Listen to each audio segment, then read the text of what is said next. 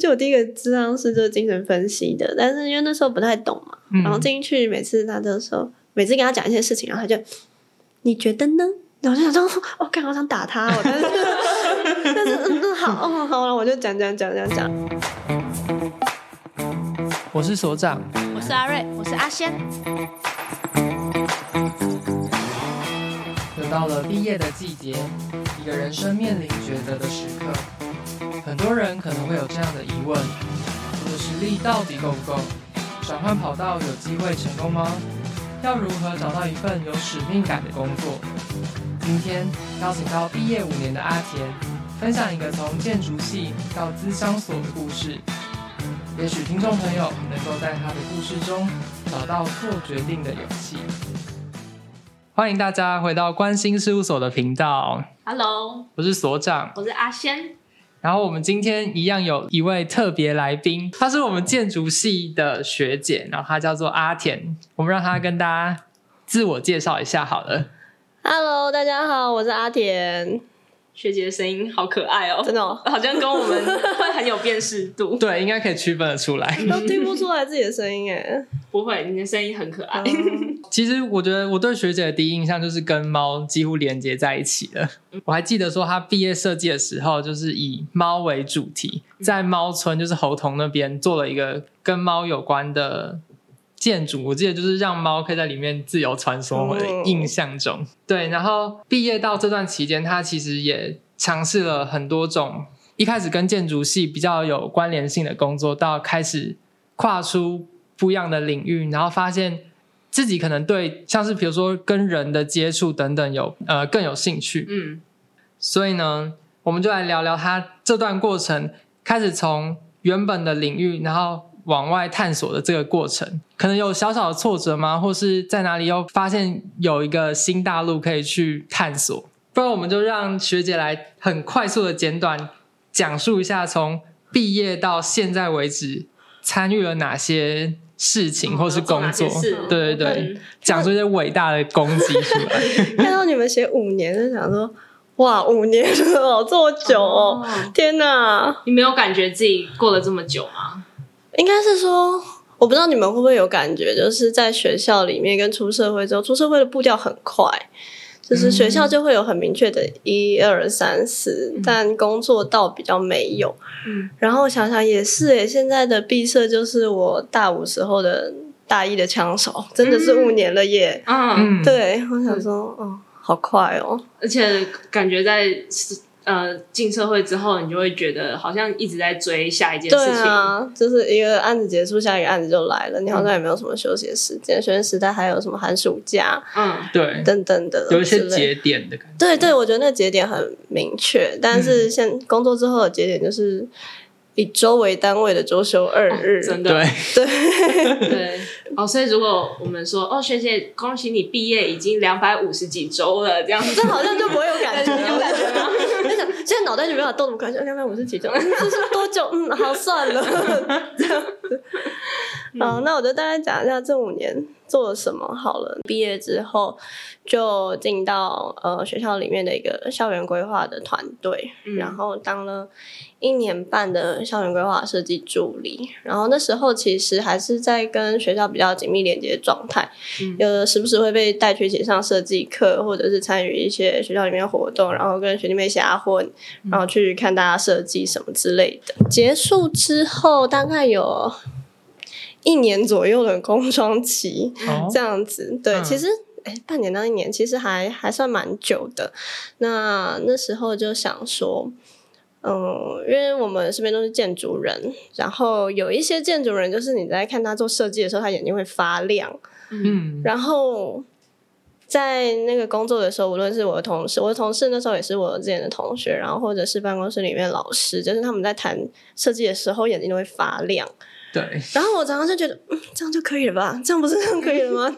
你们到底在坚持什么？你说你可以感受到他们超有热情，就是你会看得到眼睛在亮的这件事情。嗯、然后我就觉得，嗯，我真的不是，嗯，这样子。但是我那时候我觉得自己的角色蛮多是在跟其他处事的人的沟通，嗯，那时候就会发现自己跟大家沟通都还算顺畅。那时候没有特特别对这件事情有什么太大的感觉。然后结束之后就想说，嗯，反正还年轻，那就来试试看自己。真的想做一些自己真的想做的事情，嗯、这样子，所以那时候就想着，嗯，毕业设计一直都是想做跟猫有关的东西，所以稍稍有研究了一些跟猫咪的空间有关的一些比较细微的那些尺寸啊什么之类的知识，然后再加上从从自己的生活经验出发，就是养猫。租房子我觉得很难找，就是第一点是数量很少，哦、然后品质也不好，嗯，这样子就是什么空间很小啊，或者是反正猫咪就喜欢跑来跑去、跳来跳去，嗯、然后基本上你在外面租房子不太会有这些空间给他们。诶，阿田本身是有养几只猫？以前是一只，现在是两只，哦、就去年又捡到一只。哦，对对对，然后。所以就从这两点出发，然后就觉得嗯，好像可以做点什么事情。我们是建筑系嘛，所以会谈到一些跟居住相关的东西，然后就会接触到一些哦，有一些什么呃共居公寓啊什么这样子的理念，然后就觉得哎，这里稍稍有一个商业模式是可以去。去模仿，展对对，模仿操作的。嗯、那所以那时候也花了一些钱去上了一些课，嗯、然后就是什么样的课？室内设计？不是诶、欸，就是教你怎么当二房东的，哦、很商业性的课。哦、但是因为那时候就是为了想要快速进到一个知道那件事情怎么做，就是有一个模板稍微可以套一下，所以就。嗯那时候真的没有想太多，然后就花钱去做这些事情，嗯、然后做了之后，刚好有一个机会在台南就有找到一间四房两厅的空间。那呃，房东人也很好，房东是在大一届的学长。这样子，哦、然后感觉也不是缺钱的人，嗯、然后所以，然后呢，好像自己也是创业类的，所以大概可以理解一些这些心情。嗯，对，然后就跟他嗯签约，然后开始做空间上的改造，这样子。嗯、那那时候，那时候觉得在学校做设计，那设计都是不会做出来的东西嘛，所以比较拖大一点。对，所以在那时候真的在做设计的时候。那个感觉还蛮奇妙的，就是看到那个设计真的长出来。对，但我这边。就是我有找都拉着同学一起来帮忙，因为那时候还、嗯、还算是蛮多人都在台南的，对，所以那时候就是因为有看跟猫咪空间相关的书，所以就做设计，做完设计，然后就找人来来说，哎、欸，这怎么做？嗯，这样子，你是说很实务性的东西？对，因为他们在事务所上班，哦，这样子，对，然后就是看着他的晚上下班的时间之后，再来帮我钉墙什么之类的。嗯、然后我觉得建筑系还是有一个手作魂在，就是大家在那个就。嗯在那个宿所上班之后，就没办法碰到这件事情，所以等到大家假日的时候，也会 Q 说：“哎对，大家要不要来玩？”啊，然后就会时不时有不一样的人来玩这样子。嗯、然后我记得。嗯，因为我那个空间有个猫咪的天桥，嗯，然后我就坐在地上，看到一堆男生在那边 就玩，我就是加油加油。所以这好同学就变成公班这样子。的时候跟我们聊天，他讲了一句话，就是事情就是要找专业呃擅长的人来做，找的人更擅长。对，而且他们很开心嘛，对，然后我也开心嘛，感觉你好像同时可以有那个业主跟跟。设计师的快乐，就是你好像对我觉得两边都有，哦、对，对，有一点那个这这样子的感觉。嗯、然后我觉得从那时候开始，也发现自己好像还是还算是会善用周边资源的人，这样子。嗯、我觉得好像不一定是每个人都有这种找资源的能力。反正做完之后，那就是开始招租啊，什么什么之类的，然后就开始营运这样子。当然，营运上面也遇到一些嗯。一些困难这样子，所以来做人都会是，就是本身都带了几只猫这样子。对对对对，哦、然后一人租一个房间。对对对，因为在大家租之前，我有找另外两个朋友，然后也都是有养猫的，然后我们就进去一起住了一小段时间，然后知道那大概是怎么状态。哦、然后那时候三个人的猫都相处的都还不错，所以就会想说，嗯，嗯，应该不会有什么问题吧。但是租客真的进来之后，然后就会发现，哎。好像没有这么简单。嗯、就是如果真的只是纯粹做共居公寓，那就是人跟人的相处的一些状况而已。但是在这里的话，就有人跟人的。人跟猫的，还有猫跟猫的，这样子就是真的做了之后才会发现啊，事情比想象中复杂。嗯，然后你也不能够逃避掉那些问题，嗯，所以就会硬着头皮把那些事情解决下去。嗯，这样子我觉得是一个某种成长吧。嗯，这样子，然后那件事情。呃，开始营运一阵子之后，那时候还有一个雄心壮志，就是哎，这件事情可以怎么被扩大？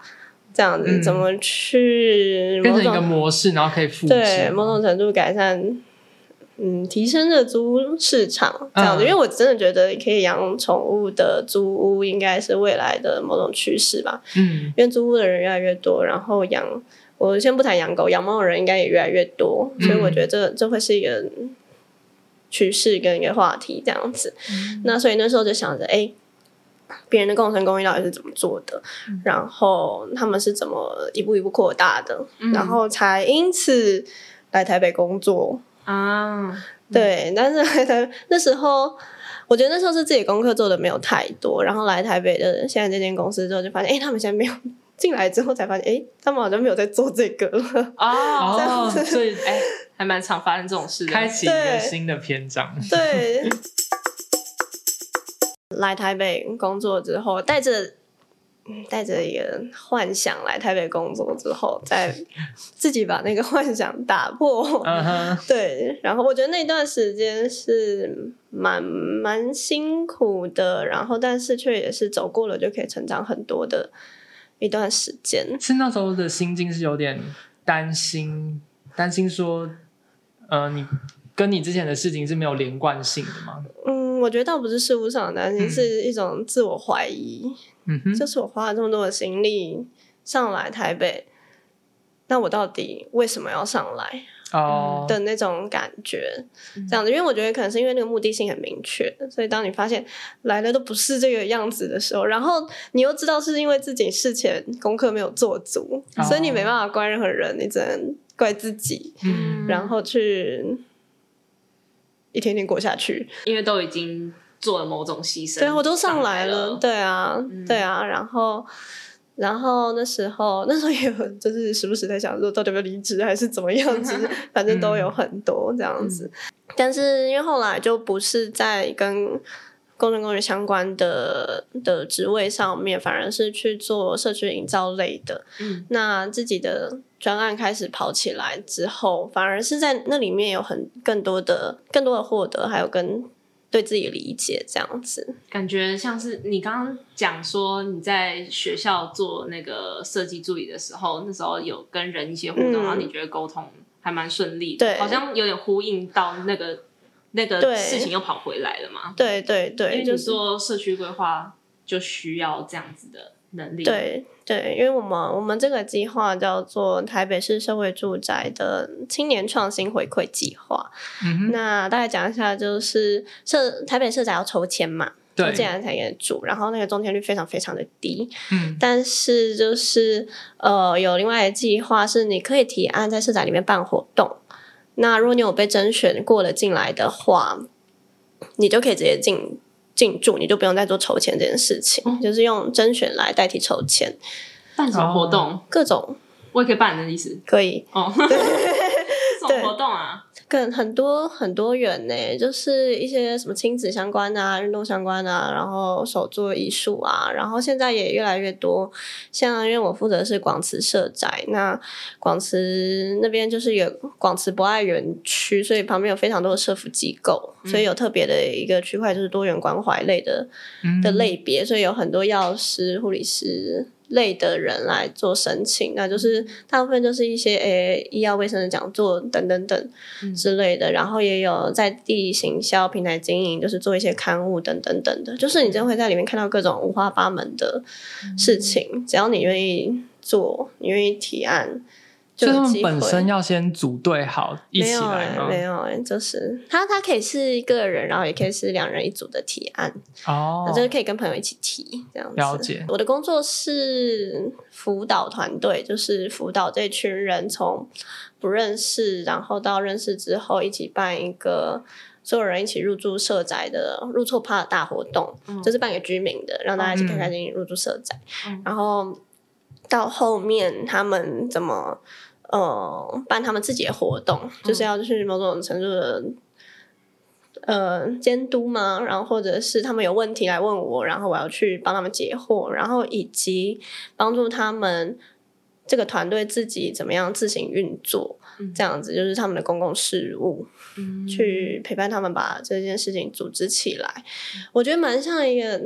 班导师的，对，然后有的时候是大保姆，uh. 然后是面对广慈，因为广慈社宅量体比较大，它是现在台北市最大的社宅，那里面的人也就比较多，所以有四十五组清创户，大概是六十个人，嗯、所以就是我一个人要管六十个人，嗯、然后那个六十个人的年龄层有二十几岁到五十岁都有，嗯、然后所以在那个过程之中，跟非常非多非常非常多的人。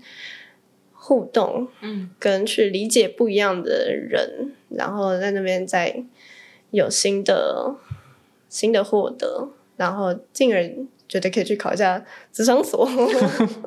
所以现在是有点像社区主委的感觉吗？之前被写了一个我觉得蛮漂亮的名字，是社区规划师，嗯，这样子。那这个规划，因为我们嗯，就是学建筑，就会马上觉得规划师是要做，你知道吗？就是。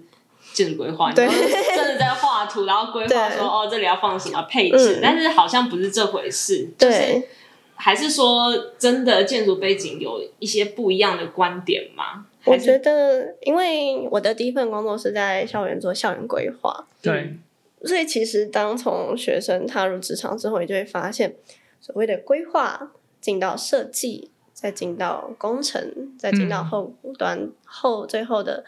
使用跟管理，嗯，是四件事情，然后他们通常都会出现很多的，而且是四种人在做，他们都会出现很多断层跟落差，对，就是我们设计的，就是我们规划好的设计师不一定会想照着我们的规划，然后设计师呃设计好的东西，工程端可能又会有一些不一样的，的意见，对，或者是说什么预算上面啊、起程上面，所以导致设计没办法被好好落实，然后。我觉得现在的工作最多也就是在后后面的使用管理上面，嗯、对那个使用者到底能不能好好使用那些，嗯，真的是不太一样这样子。然后我觉得这些设计最后还是回归到人怎么在里面使用空间，嗯，对。所以当我们硬体的那些流过程结束之后，最后就是这些人，嗯，然后怎么在有限的空间里面。辅导这群人，把他们想要做的社群营造，带动整个社区活起来。嗯，我觉得比较像是现在在做的事情。嗯，我我觉得是一件事情的各种面向跟各种角色，嗯，这样子。那从上一份工作，就是你说你刚来到台北，嗯，然后变到就是这份工作，嗯，中间因为感觉是差距比较大的，嗯。就是你是什么契机会让你觉得说，哎、欸，我其实是有能力。虽然我现在在做比较建筑一点的，但我现在其实是有能力去做比较规划辅导类的。那时候，那时候我觉得比较像是被自己骗进来，因为就是进到这家公司就可以学到跟就是我想学的跟共居公寓有关的东西。嗯，这样子就是，嗯，但是那时候就后来就被安排到另外一个位置，嗯、然后那时候真的没有想太多，然后就做下去。嗯。这样，那时候真的是没有想太多。那学姐现在回去看那个，假设一些比较，因为还是有身边的同学在那种传统事务所那边工作，嗯，嗯，那你会就是对那种工作有憧憬吗？还是会有想要回去吗？还是你现在已经觉得你应该会踏入一个全新的方向？我觉得，因为到那个到台北之后，我有稍微跟认识的学姐接了一些室内案来画，嗯。我真的是对电脑画图非常的没有耐心，嗯，就是我觉得是真的知道了这件事情，但是我对人讲话我可以非常的有耐心，跟我会非常的想要进入那个那个状态，然后就理想知道别人在说什么，我有那个欲望。嗯，但是我对着电脑画图，我就没有，我觉得电脑没有给我反馈，或者是 没有生命力的这件事情。嗯、我觉得是在这份工作才更深刻认识到，哦，对，我就是喜欢这个，我不喜欢这个，这样子。因为我在做设计的时候，我一直喜欢的都是谈论前面的叙事，对叙事的部分。但到进到画图里面，我就觉得 嗯，好麻烦哦，要改哦，为什么好讨厌哦？你不会觉得可以做完很很开心吗？我觉得我要看它被盖出来，我才会开心。所以建筑的时程太长，我没有那个耐心。了解哦，对，这感觉也是很多人打退堂鼓的一个原因嘛。对对啊，就是。因为一个计划要盖好，可能要花好两三年的时间，而且那两三年之间会有很多的变动，嗯、就是无论是人事上的变动，或者是什么工程预算上的变动，什么什么那些，我觉得不能够掌控，但是却要承受那些。而且我觉得很，就是整个事情过完之后，你很难具体的讲出你到底有什么贡献。嗯，然后如果又看到里面的人使用起来不是自己想要的样子，就会觉得啊，我嗯，到底在干嘛？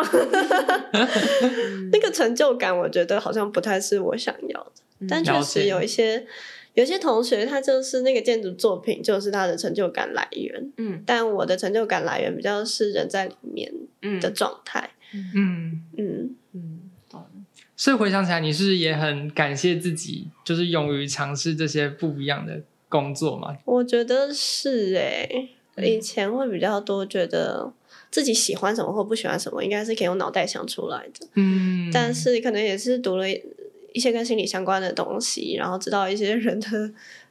就是思考逻辑，或整整件事情是怎么运作的，嗯、然后就知道，嗯，很多事情真的要去尝试。你的身体会告诉你你喜不喜欢。嗯嗯。因为我主要就是在跟那六十个人每组一对一对谈他们的活动的时候，嗯、那时候是因为他们都是上班族，所以跟他们谈的时候大概都是下班时间。嗯。然后所以就有点像是加班时间，然后就会很身体会很累。对。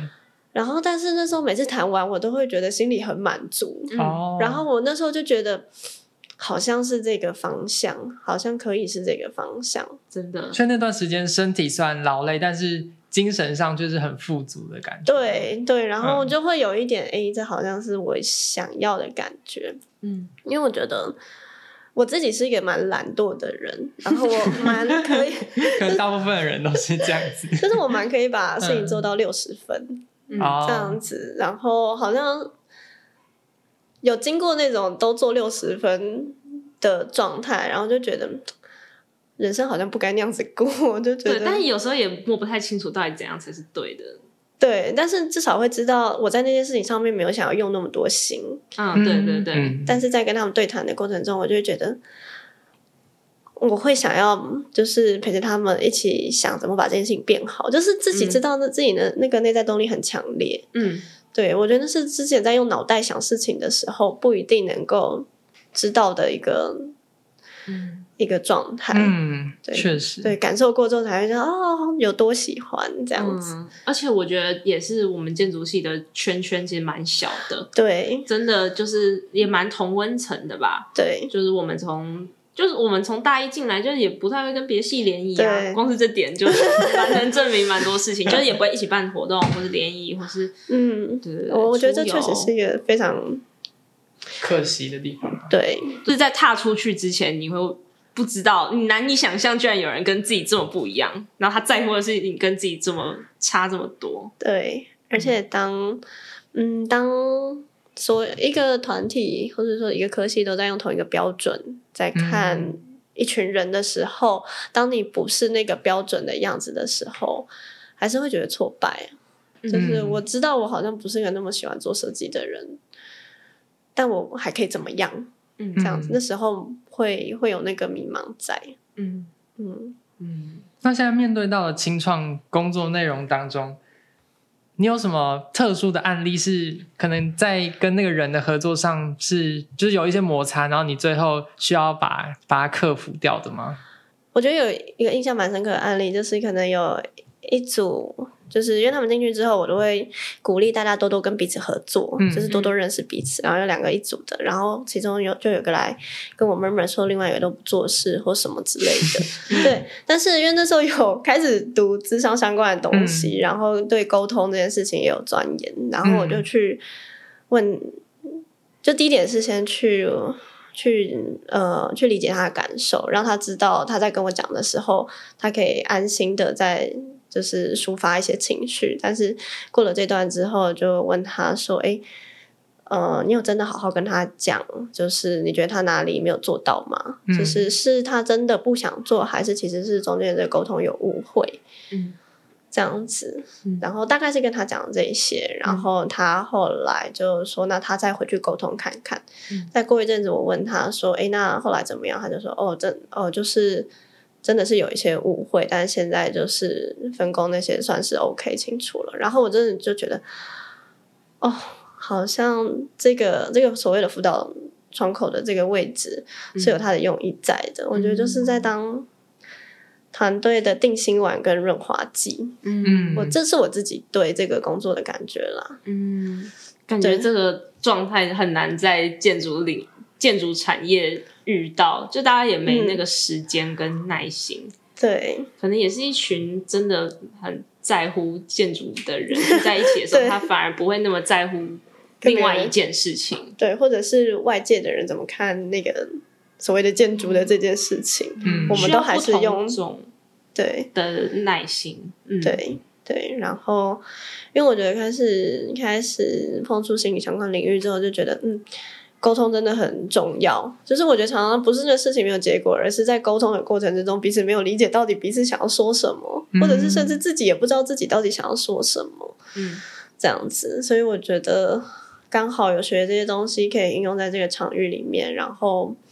帮助这个计划或者是这个工作做得更好，嗯，我觉得在这里面是有一些回馈跟成就感的，嗯，我有得到金创用的回馈是说跟我讲话是舒服的，嗯，然后他们会比较愿意讲，所以其实除了工作上面的那些事情以外，然后我有很多是跟他们私底下的聊天，然后我就听到了非常非常多的生命故事哦，嗯哼，而且我很喜欢听。嗯，应该讲稍微年比我们年长一点的人生命故事，嗯、我觉得那些非常有价值，嗯，跟很像是一些就是指引的好志，这样子、嗯、告诉我，哎、欸，其实人生不一定都是这样子过，有这种过法，有这种过法，有这种过法，视野开阔非常非常多。我觉得这是我自己在这工作里面自己很大的收获。嗯，感觉这样子就是。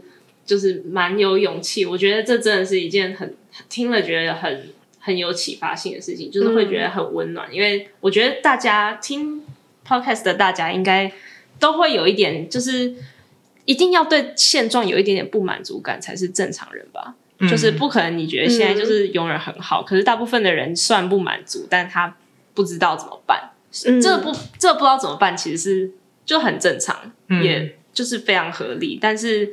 有时候透过听别人去怎么做，然后听到说哦，其实也有人这样子做，也有人这样子做，然后他也会失败或者成功，嗯嗯嗯，就会觉得比较开心一点。就是每个人都有他的辛苦，嗯，但每个人都很努力的在在生活着。我觉得光这件事情就蛮让人感动。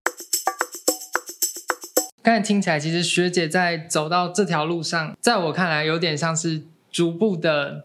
跨步就不会是一次跨到一个很远距离的地方，而是虽然不一定那么有计划性，但是串起来之后变成是一个循序渐进，开始脱离建筑系嘛，就是还是从事了一些跟建筑教育过程当中有点相关联性的地方，像刚才讲到比较末端那个使用管理，使用管理那边，对对。对，所以你觉得这样子的过程会让你比较安心吗？还是？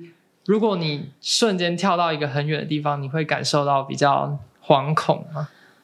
嗯、呃，我觉得确实那时候刚进到社造领域的时候是是会有那个惶恐的，因为就觉得我没有那个背景，嗯，我不知道这些的准则是什么，我不知道怎么样做才是对的，嗯，这样子。但是后来就发现，工作好像本来就没有那个标准答案，嗯、真的做了之后，我觉得就是我尽力的去做，嗯。然后我尽力的反省修正，然后你就会看到那件事情变好，嗯、然后你就会知道，嗯，这样好像是对的。嗯，这样子。因为我在想，会不会是因为我们像以我们这个科技来说，我们就是建筑系，然后刚好有一个执照就叫做建筑师，然后就会觉得，哦，我建筑就是读这个科系好像建筑师哦，对，就是好像已已经有一个规划好的道路，然后你理论上就是在别人的眼光当中，就是这应该就是理所当然的道路吧？你怎么会还有萌生这些奇怪的念头？嗯，就是好像有人会这样，但如果我是读一些比较。商科类型的科系，好像我的未来还是很开阔的，没有被限缩在一个地方。哦，我大概理解你在说什么。嗯，我觉得确实，第一毕业第一年有考啦，然后反正哪没有一科有过，那就算了。因为我不想花那么多时间去考一个，如果我确定我之后没有要做建筑相关的话，可是有时候就是不知道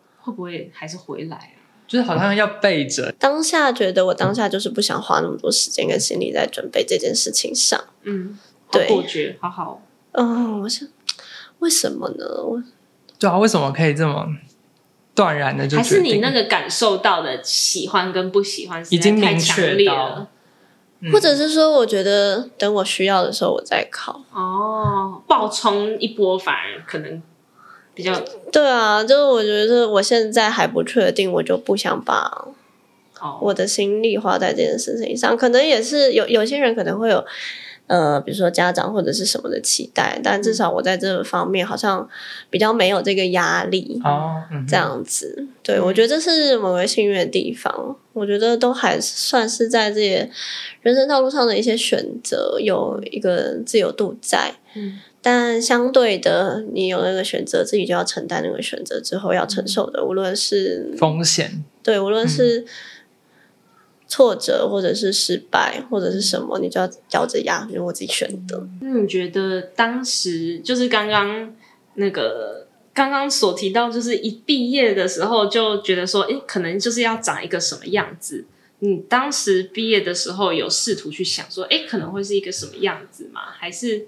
其实你对于那个预设本来就比较开放性。嗯。我那时候真的是完全没有，因为那时候跟那个 待的那个台湾设计中心的老师蛮熟的。然后我记得那时候快毕业前，就是晃去办公室，然后就问他，然后他就说，呃，他就说，哎，那毕业后要不要进来当助理？然后就说、嗯、多少钱？他就说三万多。我就说，哎，好像比外面事务所高，哎，可以吗？他就说应该可以吧。嗯，就这样，嗯，就就这有贵人运的，蛮有老师人的，对哦，对，然后，嗯，我觉得那时候的第一份工作是在一个相对，我觉得还蛮过过度的环境，然后你信任的人，然后以及那些人，嗯，那些人确实是有能力的，嗯，所以在那边有累积了很多，嗯，就是某某一种基底在，自信都有。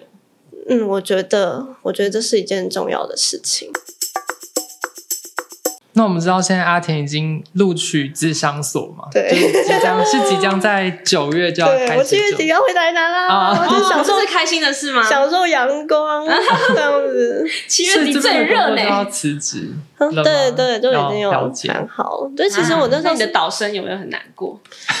然后我就说你不要走，毕业了，老师调职了。对，我就说你不要走。然后你会这样讲啦，嗯、然后我就说，嗯，对，下一个一定不会比我好。对啦，嗯，对。但其实那时候上台北的时候，知道是短暂的啊，嗯、那时候就有一个这样子的想法，因为我觉得，嗯，我不知道你们会不会有这种感觉，就是大学在一个城市念，然后长脑袋的时候，在那个地方，对那个地方会有一种特殊的感情，至少我是，嗯，有，但。目前还没有很想要再那个感情，对，可能因为我是我是台北人，然后我就觉得台北跟台南的那个感觉就差蛮多的吧。然后我喜欢台，我喜欢各种小小的有人情味的事情。嗯，就台北对我来讲，就人太多太拥挤。嗯，对。然后我那时候上来台北的时候，一直有一个心，我觉得就很像那种。有点虽然有点感化，但是就是呃，旅行是为了认识自己这样子。哇哦！对，就是我觉得那时候回台北就有一种，我好像有隐隐约约想要知道为什么我那么喜欢台南。哦，大概是这样子的感觉，所以来了之后也才更坚定，知道想回去。这样，嗯，台北一直下雨真的不行。你不是台北人吗？那时候国高中那个两点一线的生活模式还好，嗯，对啊，哦，真正居住又不一样。对，然后也习惯了在台南骑车的那个感觉，在台北就觉得、嗯、哇，这一个路口就是我在台南一天遇到的人车 太多了。我觉得就是在做之前不要想太多，好做了才会标题。对，我觉得那时候我那时候做那个工具公寓，真的一开始也是没有想太多。嗯嗯，想太多就会被自己打退堂鼓。哎，现在还有。还有啊，还有啊，那谁帮你管？因为他其实就是就还给一一年没有一年一千呢、啊。哦、就是如果你是房客的话，你其实没事也不太会去烦房东是的这样子的概念。是但是那些招租或者是什么重要的时候，嗯，把这件事情做好。对，所以这样子回去同时读书，搞不好还可以再再再一间。现在真的没有那个雄心壮志哎，就是就是需要一股冲动嘛。就是后来开始做，就第一年会有那种兴奋感，然后第二年就是嗯继续做，第三年就觉得嗯，要事情好多，然后其实 CP 值还没有到很高，就是不会，它前期投入的成本很大，但是后面回收有点很慢，但感觉有一个作品放在那里，真的真的蛮有成就感的啦，是一个。成就感，然后至少试过，所以不会有遗憾。所以接下来的那个智商所读完，嗯、就是你现在预期中，它会成为你的下一份工作吗？还是说它就是学到一个技能，但是开、嗯、工作还是开放性的？我觉得我会希望智商类成为我未来的工作，嗯、因为就是这份工作让我知道，我希望未来的工作不要做太多事，讲多一点话，这样子 就是对对人，然后不是对事情的工作。对，然后也是因为自己有一些智商的经验，大概知道那件事情。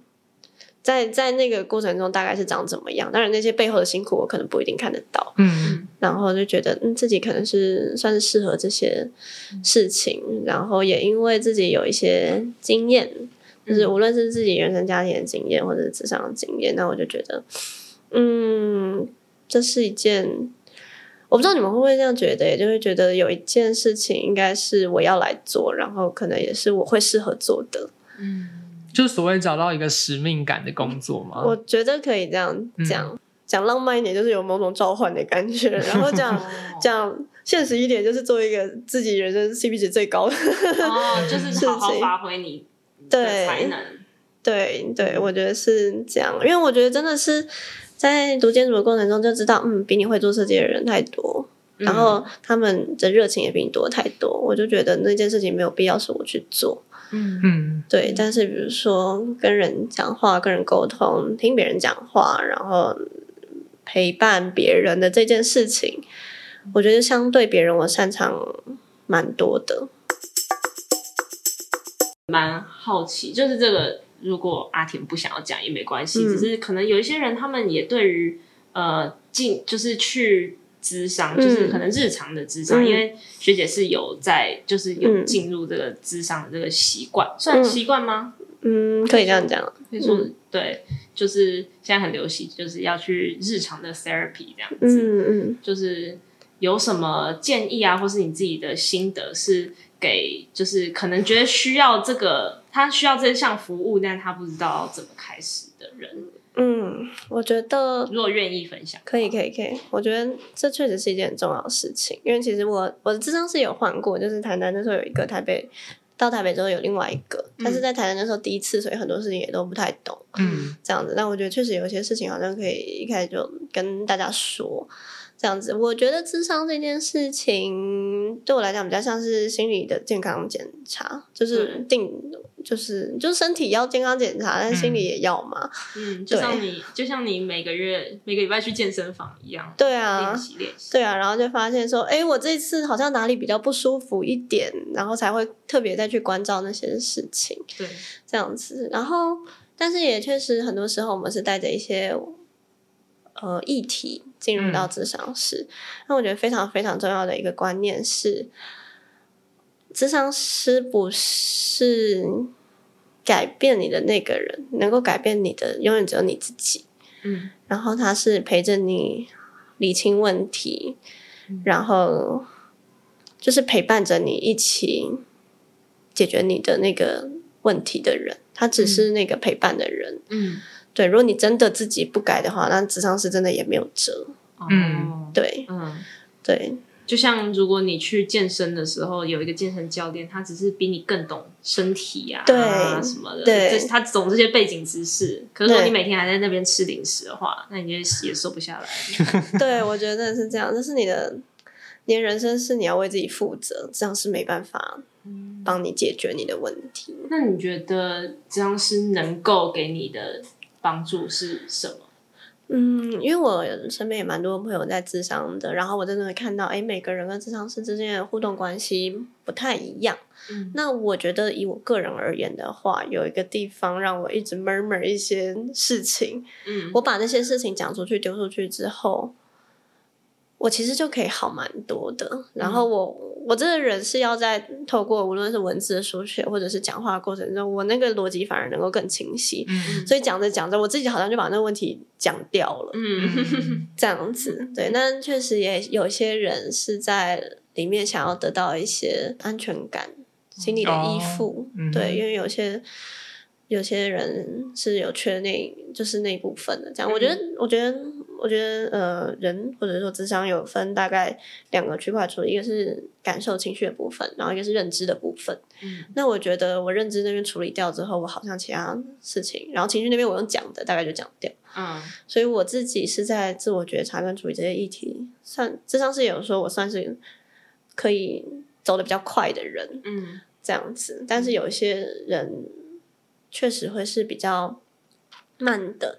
那咨商师就会耐心的陪他，一起找出那个核心的事情到底是什么。嗯嗯，我觉得是陪陪着更加了解自己，因为其实每个人都不是那么的了解自己，嗯、所以当你有一个抗拒的行为出现的时候，你不一定会知道为什么。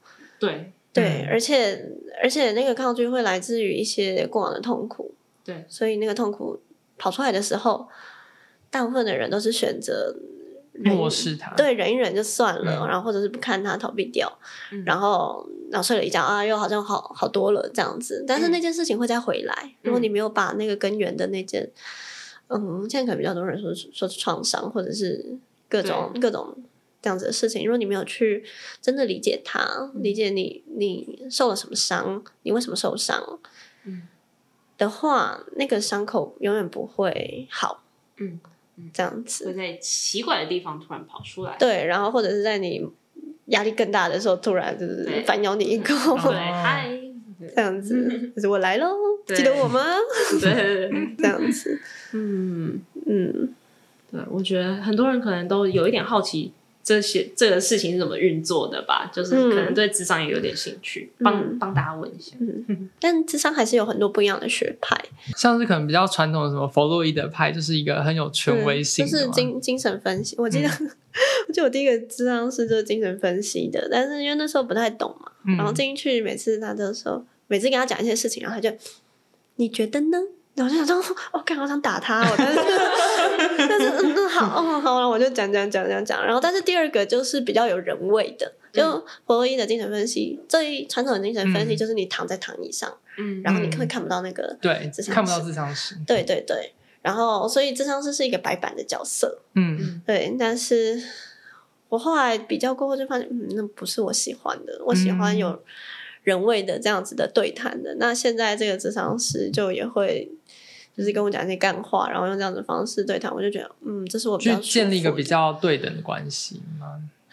我觉得就是人味哦，嗯。嗯，但确实在第一的智商，第一次的智商里面有开始去触碰一些议题，这样子，然后可能就是会在跟他智商过程中，以及在生活中一直去持续来回，嗯，来回去反反刍。我觉得真的不要在职场的时候把。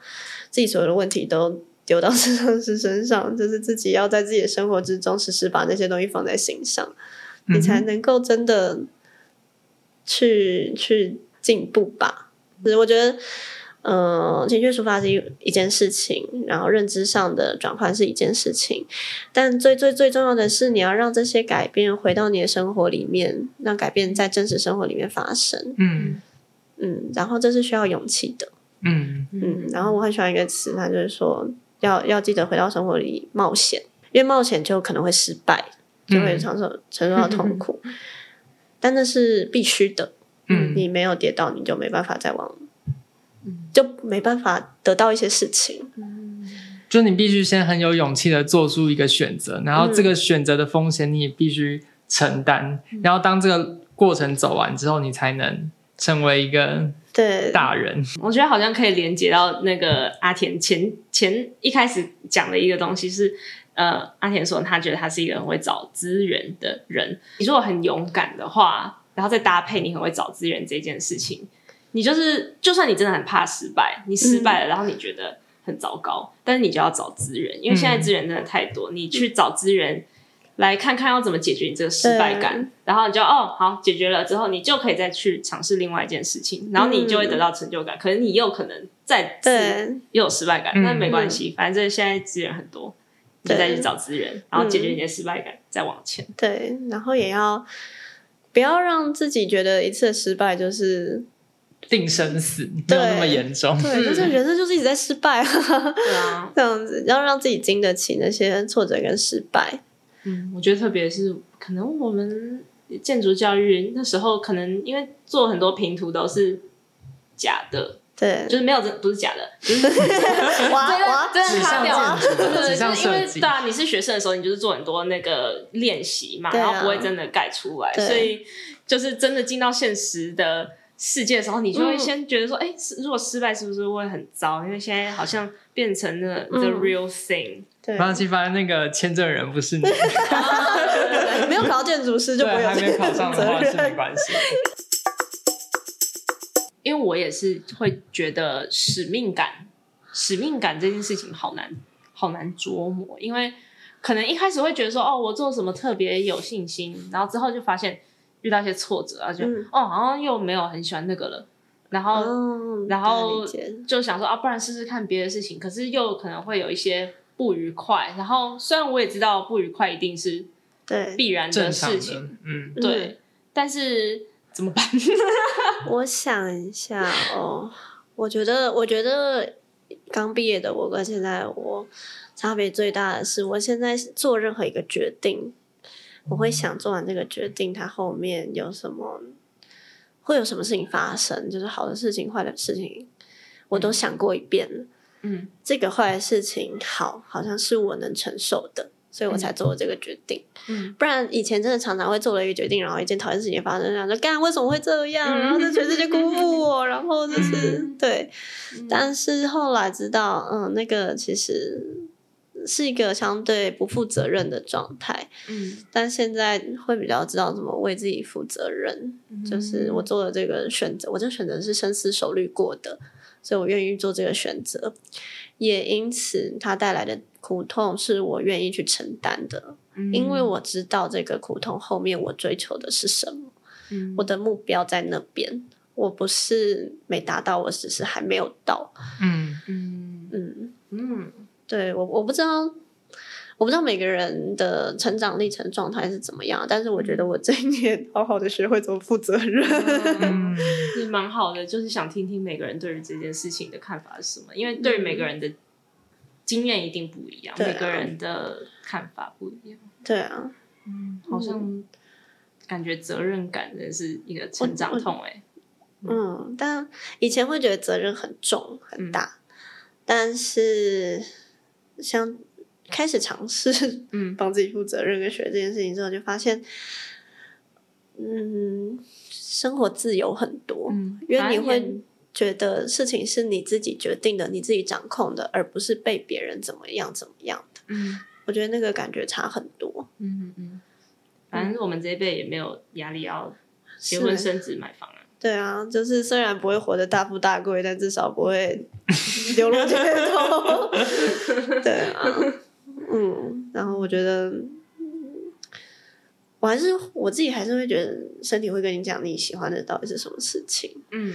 嗯，像我就是很清楚知道，我没办法只是纯粹为了赚钱而工作，嗯，我会很痛苦，嗯嗯嗯，所以其实就是不要急，然后慢慢等待那个那个种子萌芽，然后你就会发现到、嗯。我我觉得是，但是在等待的过程中要持续的努力，持续的尝试，嗯哼，然后持续的失败，好赞哦！感觉有关心到关心事务所的听众。我们的听众有时候会说，我们自己讲太嗨，没有关心大家。那今天就很谢谢阿田学姐。Yeah. 我我刚刚才发了一个小现实，然后就是阿田学姐，然后说那个我同学阿田，阿田，阿田，大家很期待。所以如果是有回复，大家很想知道智商是在干嘛。哇，智商是可能在干嘛？还有阿田的这个。转转换过程，啊、蜕变过程。对，对，如果你是当时有回 阿天的人，就请你帮我们按一个赞。对，然后我的那个我的猫猫宅哦，宣传一下。对对对，可以宣传一下。对啊，就是可以上来 B 或 IG 搜寻 T 仔共居故事馆。T 仔是我家猫的名字哦，对，他是我们的老板。H E E Z A I。对，然后对，然后。大概九月的时候会有一间套房释出，有在台南养猫的朋友可以来考虑看看，或是你在台南可你还没有想养猫，但是你想要住进去，试着跟猫相处，你可以为这个去养一只猫。对，里面的人会温柔的教你怎么，嗯，很赞。对，我觉得就是也跟猫咪当室友。对，好啊，好。那谢谢大家哦，嗯，好，好，好，那谢谢大家听，然后也谢谢学姐来跟我们分享这么赞的东西，谢谢大家听我说话，好，那就拜拜，拜拜，拜拜。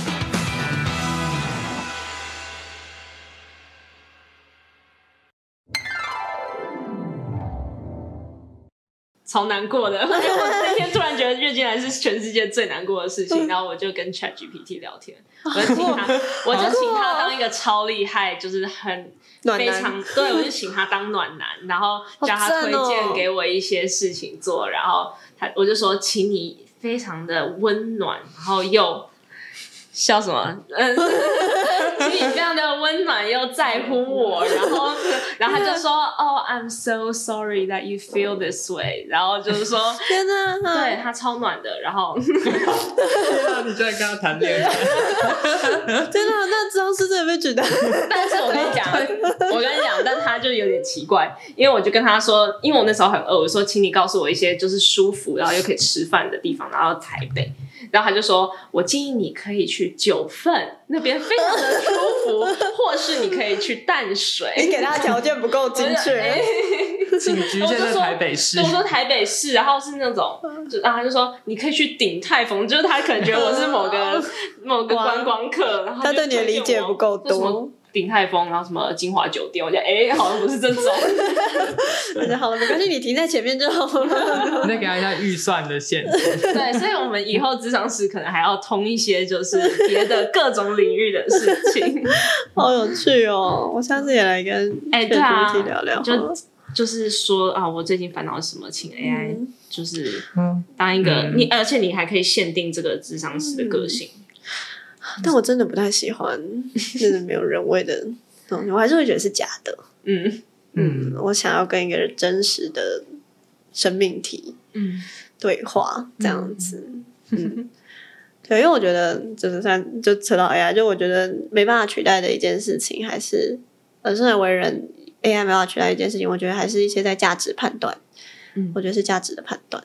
嗯，你到底做这个选择是为了什么？这样子。